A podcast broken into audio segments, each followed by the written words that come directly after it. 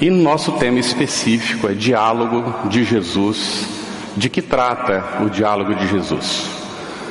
O mestre, ele utilizou em todos os momentos do contato com as pessoas um diálogo específico de acordo com as pessoas e de acordo com a situação. Para afirmar isso, nós nos apoiamos em Paulo, na sua primeira epístola aos Coríntios, quando ele afirma no capítulo 14, versículo 11: Ora, se não conheço a força da linguagem, serei como um bárbaro para aquele que fala, e aquele que fala será como um bárbaro para mim. Observemos que Jesus então utilizou a linguagem adequada a cada público ao qual ele se dirigiu. Vamos a alguns exemplos para depois então adentrarmos no porquê do diálogo de Jesus. Junto ao povo, ele utilizou as curas para atrair a atenção das pessoas. E em muitos momentos ele utilizou a expressão: a tua fé te curou. E nós temos entendido ao longo do tempo a fé como sinônimo de crença. E traduzimos: a tua crença te curou. Mas com o auxílio do Espiritismo e no estudo da própria Bíblia e do texto primitivo do Evangelho, nós vamos entender que nem sempre Jesus utilizou a palavra fé como sinônimo de crença. Na maior parte das vezes, ele utilizou como sinônimo de conhecimento. O teu conhecimento te salvou. O fato de a pessoa já ter realizado conforme o compromisso assumido com a lei divina, ainda que tivesse algum resgate a fazer, com base naquilo que já tinha desenvolvido, a pessoa havia feito o seu resgate.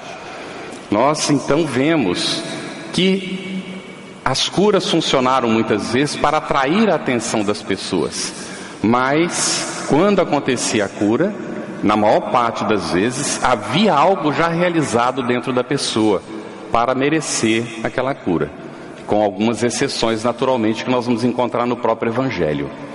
Vemos também Jesus se dirigindo ao povo nas pregações. O Sermão do Monte é o exemplo mais característico que está registrado em Mateus no capítulo 5. Vemos Jesus diante de uma multidão que vinha até ele na busca não é daquilo que ele poderia oferecer. Muitos estropiados, coxos, necessitados de cura do corpo físico, mas muitos também interessados na sua palavra esclarecedora e salvadora. E é nesse sermão que ele faz para uma quantidade grande de pessoas é que nós vamos encontrar o âmago do ensinamento, a ponto de Gandhi haver afirmado que se os livros todos religiosos ou que tratassem desses temas desaparecessem, mas ficasse apenas o Sermão do Monte, ele seria suficiente para nos conduzir no nosso processo de autodescobrimento.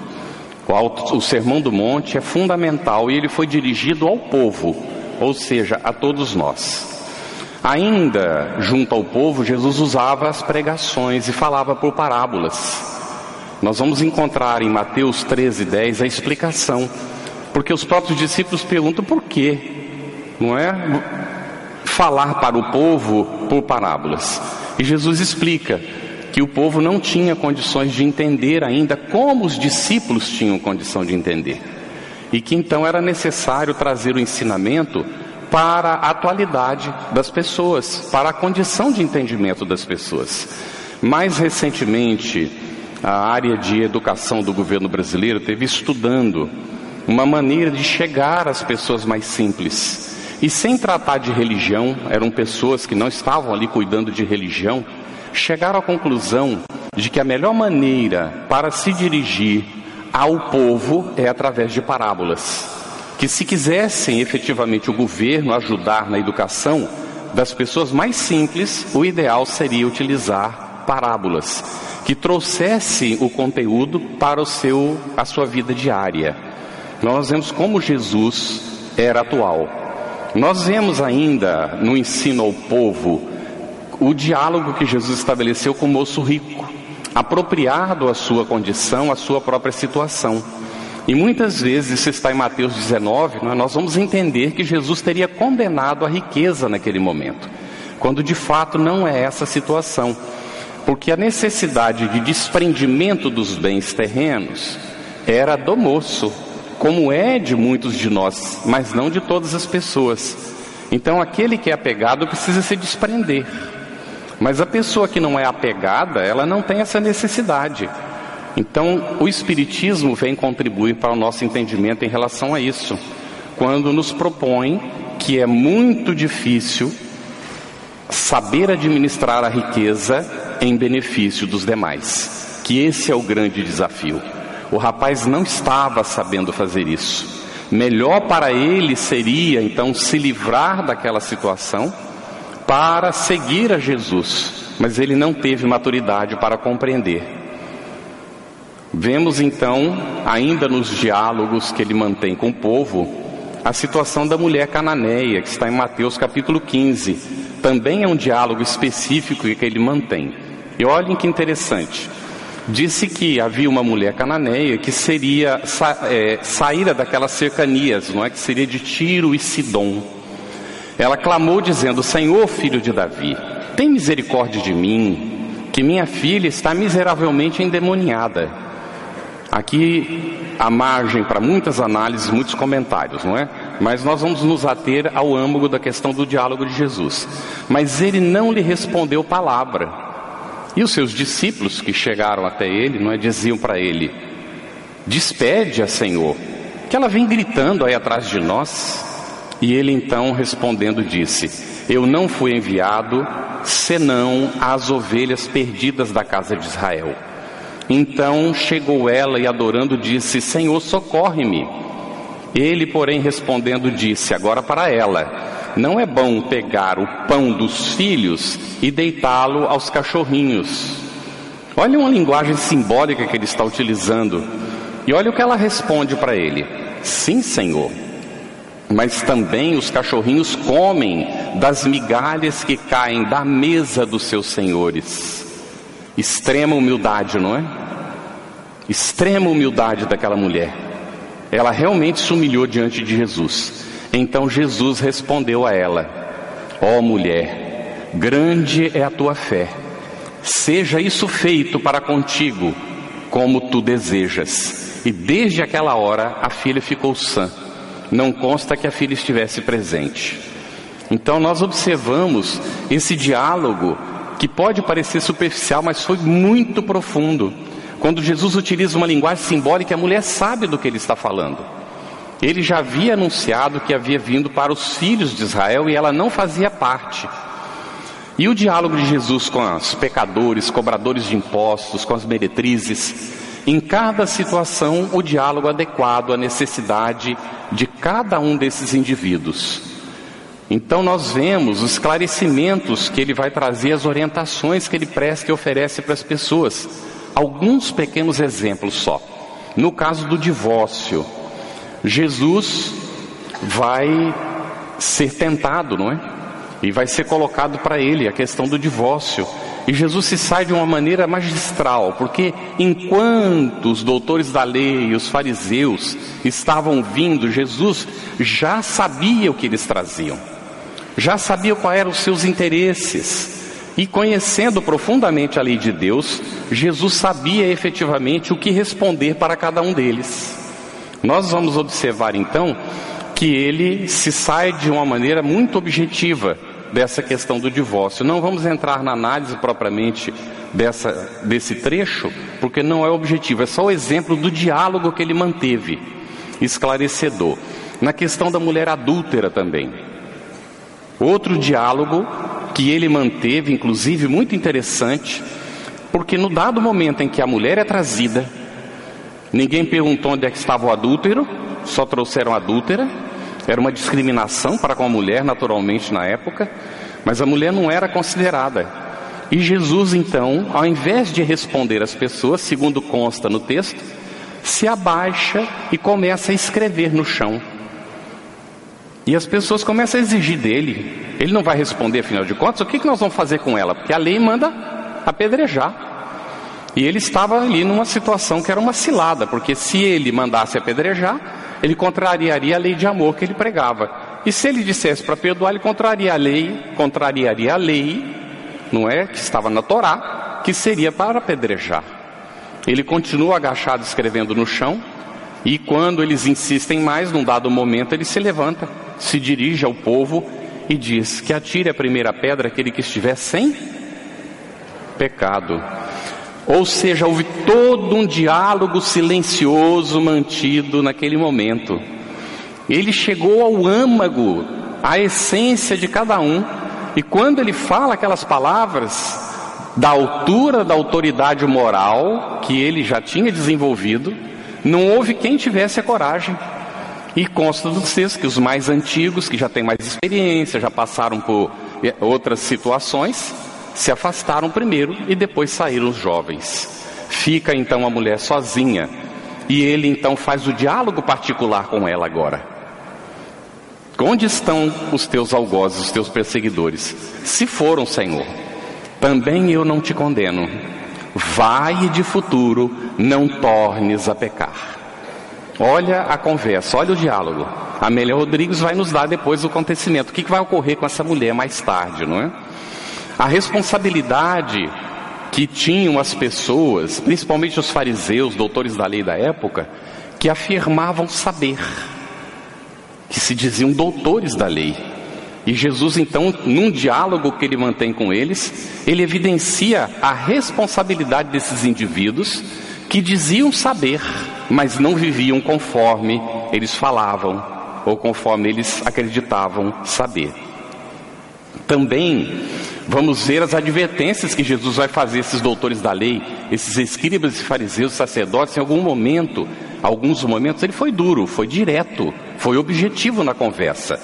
Quando ele diz, por exemplo, em Mateus 3, 7, 23, 33, raça de víboras. Parece difícil que Jesus tivesse falado essas palavras, não é? Mas efetivamente consta do texto e ele teria se dirigido aos doutores da lei dessa maneira: Ai de vós, escribas e fariseus hipócritas. Está também em Mateus 23:15. Também se dirigiu de maneira bem objetiva e direta quando foi necessário. E há um texto muito interessante que Jesus faz chamado a denúncia ao povo. Está em Mateus capítulo 23, versículos 1 a 4. Vejamos como é que o mestre vai fazer essa proposta. Ele diz assim: Na cadeira de Moisés estão assentados os escribas e fariseus. Todas as coisas, pois, que vos disserem que observeis, observai-as e fazei-as, mas não procedais em conformidade com as suas obras, porque dizem e não fazem pois atam fardos pesados e difíceis de suportar e os põem aos ombros dos homens. Eles, porém, nem com o dedo querem movê-los. Isso ele falando ao povo, às pessoas que estavam acompanhando. Então, alertando essas pessoas a respeito do perigo daqueles que simplesmente ensinam com palavras, mas não realizam. Nós nos lembramos aqui neste momento, não é? para aliviar o tema e depois entrar no porquê do diálogo de Jesus depois disso tudo, de aquele rapaz palestrante, creio que boa parte de vocês já conhece a história, faziam palestras lindas, maravilhosas, e tinha um senhor velhinho que sempre sentava ao fundo, e era habitual, o velhinho sempre vinha ouvir as palestras do rapaz. E os anos se passaram, mas um belo dia o velhinho não apareceu mais. Aquele moço notou que o velhinho não vinha mais, e como não vinha, não vinha, ele deduziu que o velhinho tinha morrido, não é? Desencarnado. Então o tempo passou, ele continuou fazendo as palestras, até que ele também chegou o momento de partir. Aí veio a desencarnar. Ele estava, não é, adentrando a realidade espiritual, ele despertando daquela turbação que todos nós temos, não é? percebeu que vinha uma luz ao seu encontro. E ele ficou admiradíssimo daquela luz, empolgado por ser recebido por alguém superior que vinha ali para acolhê-lo. E quando então se aproximou, que se definiu, ele pôde ver que era o velhinho. E aí ele olhou para o velhinho todo iluminado. E não teve como, ele olhou para ele mesmo. E não era a mesma coisa. Então ele falou para o velhinho: Ah, mas é o senhor, eu conheço o senhor. Nossa, mas como o senhor está iluminado. E o velhinho disse para ele: Pois é, meu filho, eu fazia tudo o que você falava nas palestras. Obrigado.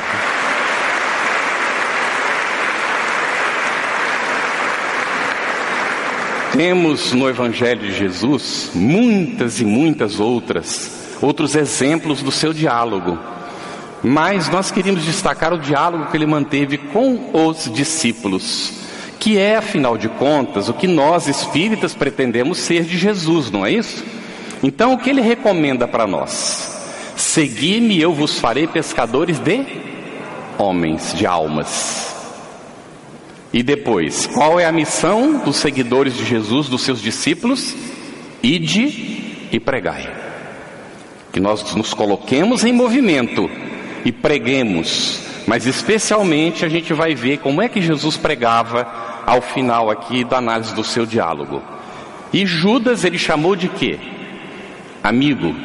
Amigo, aqui vens? Olha o diálogo de Jesus com aquele que iria traí-lo.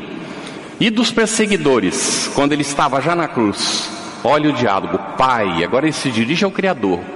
Perdoa-lhes, não sabem o que fazem. Vamos então nos perguntar: qual é a razão, quais são os objetivos do diálogo de Jesus? O que, que ele deseja com o seu diálogo? Nós vamos ver que se trata, em um primeiro momento, de uma preparação. Podemos dizer que é uma preparação pessoal, uma preparação de cada um de nós. Ele fala para cada um de nós, de acordo com o nosso momento, de acordo com a nossa condição, com a nossa capacidade de entendimento. E ele nos convida, dentro dessa preparação pessoal, para o autoconhecimento. Então, o primeiro objetivo do diálogo de Jesus, e que está colocado e destacado no livro dos Espíritos, que é o conhecimento de si mesmo, escrito no templo de Delfos, e que Sócrates descobriu e propagou. Estava lá escrito: Homem, conhece-te a ti mesmo. Então, o autoconhecimento é o primeiro objetivo desse diálogo. Um segundo objetivo do diálogo de Jesus: o conhecimento do próximo. E um terceiro objetivo, a identificação do indivíduo com a vontade divina. Vamos especificar um pouquinho cada um deles. Autoconhecimento. Nos chama muita atenção no capítulo 4 de Mateus, quando está escrito que Jesus foi levado para o deserto e foi tentado durante 40 dias e 40 noites por Satanás. Nós temos uma dificuldade com esse texto, quando nós utilizamos o conhecimento espírita para analisá-lo. Vou compartilhar, ninguém é obrigado a concordar, não é? Nem os internautas em casa, ninguém está obrigado a, a concordar conosco com o que nós estamos colocando aqui. Mas vejamos, nós vamos encontrar no texto bíblico o ensinamento de que o homem é tentado na sua própria concupiscência, ou seja, na sua própria imperfeição. Jesus tinha imperfeição? Então, será que Jesus podia ser tentado? Ainda vamos a um pouco mais. O que é Satanás? Carlos Torres Pastorino, no Sabedoria do Evangelho, que graças a Deus a Federação Espírita Brasileira deverá publicar dentro de algum tempo, o, o livro está sendo preparado. São oito volumes que foram publicados do Sabedoria do Evangelho, mas em verdade são treze. E o primeiro volume foi todo revisado pelo próprio Pastorino e deverá ser publicado então com essa revisão. Então lá, Carlos Torres Pastorino nos explica que a palavra Satanás no original tem o significado de o inimigo. E a pergunta que nós fazemos, o que é o inimigo do espírito? O inimigo do espírito é o apego à matéria. Se nós lermos o texto que está ali, logo antes do Sermão da Montanha, dentro de Mateus, nós vamos, se lermos com esse entendimento da doutrina espírita, nós poderemos entender que, na verdade, Jesus estava narrando uma parábola. E que esta parábola, ela é a representação do nosso processo evolutivo, pelo qual ele também passou. Não entraremos nos detalhes, não é, da, da, da daquilo que ali é descrito. Só algumas referências para o nosso, uma pequena visão. Ele está diante do, de Satanás, segundo consta, e nós vamos entender então que ele está diante do inimigo, que é a matéria que todos nós evoluímos dentro da matéria. Nós estamos utilizando corpos materiais para a nossa evolução. E então seremos levados ao pináculo do templo, todos nós, para utilizar a religião em nosso próprio proveito, explorando o nosso semelhante. Nós teremos que fazer uma escolha. Nós seremos desafiados no campo da matéria a comer mais do que a gente precisa. Então a matéria vai nos desafiar a acumular que é o Satanás convidando ele a transformar a pedra em pão. E aí ele vai dizer: não só de pão vive o homem, mas da palavra que sai da boca do Pai. E assim vai sucessivamente. Se nós lermos entendendo que Satanás é o apego à matéria, então nós veremos essa proposta totalmente diferente até chegar ao final, quando Jesus então diz que o ser que fez esse processo evolutivo, que leva 40 dias e 40 noites, ou seja, que leva um tempo que ali não é especificado, porque é simbólico, 40 dias, 40 noites é um tempo, é um certo tempo, que vai variar para cada um de nós. Quando a gente chega ao final desse processo, nós nos tornamos, como ele se tornou, Senhor dos Espíritos, que dava ordem e eles obedeciam, por causa da autoridade moral construída na própria evolução. Para corroborar o que nós estamos comentando, o que aconteceu com Paulo de Tarso? Quando ele se encontra com Jesus no caminho de Damasco, e ele vai então para Damasco, ele pergunta a Jesus o que, que ele deveria, que queres que eu faça? E Jesus não desviou-lhe do caminho nem nada, disse para ele que seguisse para Damasco. Ou seja, ele teria que escolher o que fazer. E ele escolheu quando chegou, curado por Ananias, correu para o templo para convencer os amigos, fazer um discurso agora da nova realidade que ele tinha encontrado no deserto. Mas quando abriu a boca, orador emérito, conhecedor profundo da lei de Moisés, ele não sabia o que dizer. E entrou em conflito.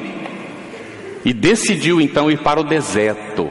Olha o deserto outra vez. Para se preparar para a mensagem de divulgação do cristianismo nascente. Então o deserto pode ser simbolizado, pode ser o símbolo aqui, do mergulho que o indivíduo precisa fazer para dentro de si mesmo. E quando ele mergulha na matéria, é no sentido de buscar o seu autoconhecimento. É essa proposta que nós encontramos então. Conhecimento do próximo, segundo ponto que a gente destacou. O próximo é em quem nós nos encontramos. Dentro da psicologia há uma teoria que diz que normalmente nós identificamos no outro aquilo que nós temos dentro de nós mesmos. Então o outro é o nosso espelho. Quando o que o outro faz nos incomoda, é porque a gente tem aquilo dentro da gente e por isso é que incomoda. Quando nós só vemos o lado negativo dos outros, é porque nós temos o lado negativo cultivado dentro de nós. Então o convite é para caminhar para a ausência total de julgamento. Todo o Evangelho nos conduz para isso, para aceitar o outro como o outro é. E neste processo nós descobrimos uma coisa maravilhosa, porque a gente passa a se aceitar como a gente é. E nós percebemos que nós podemos mudar, não os outros, mas a gente mesmo. E aí nós passamos a fazer esse trabalho de não exigir do outro, mas trabalhar dentro da gente para que a gente seja melhor a cada dia. Então, essa é o conhecimento do próximo como aquele no qual nós nos refletimos e que também é o próximo, o indivíduo que necessita normalmente o nosso concurso fraternal e é através desse trampolim que nós realizamos a nossa evolução espiritual, porque cumprimos finalmente no próximo, ou na relação com o próximo, a função precípua do porquê que nós somos criados por Deus nosso Pai, que é para servir. E não há outra expressão, é essa que nós encontramos no Evangelho de Jesus no seu diálogo.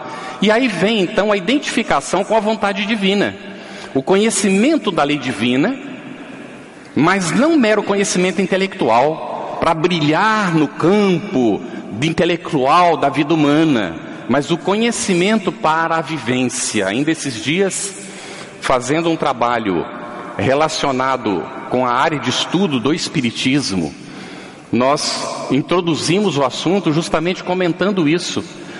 Todo estudo precisa necessariamente levar à prática, sem a qual o estudo não tem sentido. Então não adianta nós nos ilustrarmos, conhecermos intelectualmente sem colocar na prática o ensinamento. Daí o grande desafio nosso é a vivência da lei. Vamos ver então a necessidade dentro disso tudo, no diálogo de Jesus, da renúncia a nós mesmos. Ou seja, a renúncia de si mesmo que está em Mateus 10, 37. A auto-entrega à providência divina. O Senhor é o meu pastor. Está em Salmos, é o item 23, logo no versículo 1. Se alguém quer vir após mim, Negue a si mesmo, disse Jesus. Tome da sua cruz, porque nós não podemos transferi-la para ninguém, e venha me seguir. Esquecimento de si mesmo, aquele que quiser salvar a própria vida, vai perder a sua vida. Então, o indivíduo que está no campo da matéria e se entrega inteiramente à matéria, quando chega ao final da, da encarnação, chegará à conclusão de que perdeu o tempo ele precisará repetir, então perdeu a vida. Mas o indivíduo que está mergulhado na vida material e sabe utilizar os instrumentos da vida material para trabalhar o seu aspecto espiritual, para se entregar ao bem do semelhante, quando ele chega no final da encarnação, para os olhos do mundo ele perdeu a vida.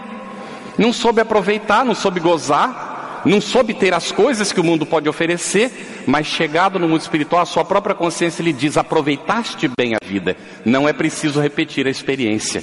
Isso tudo nessa frasezinha de Jesus, não é? Aquele que quiser salvar a vida vai perder. E finalmente, então, o aproveitamento integral do tempo, a disponibilidade nossa para trabalhar então no campo do Senhor.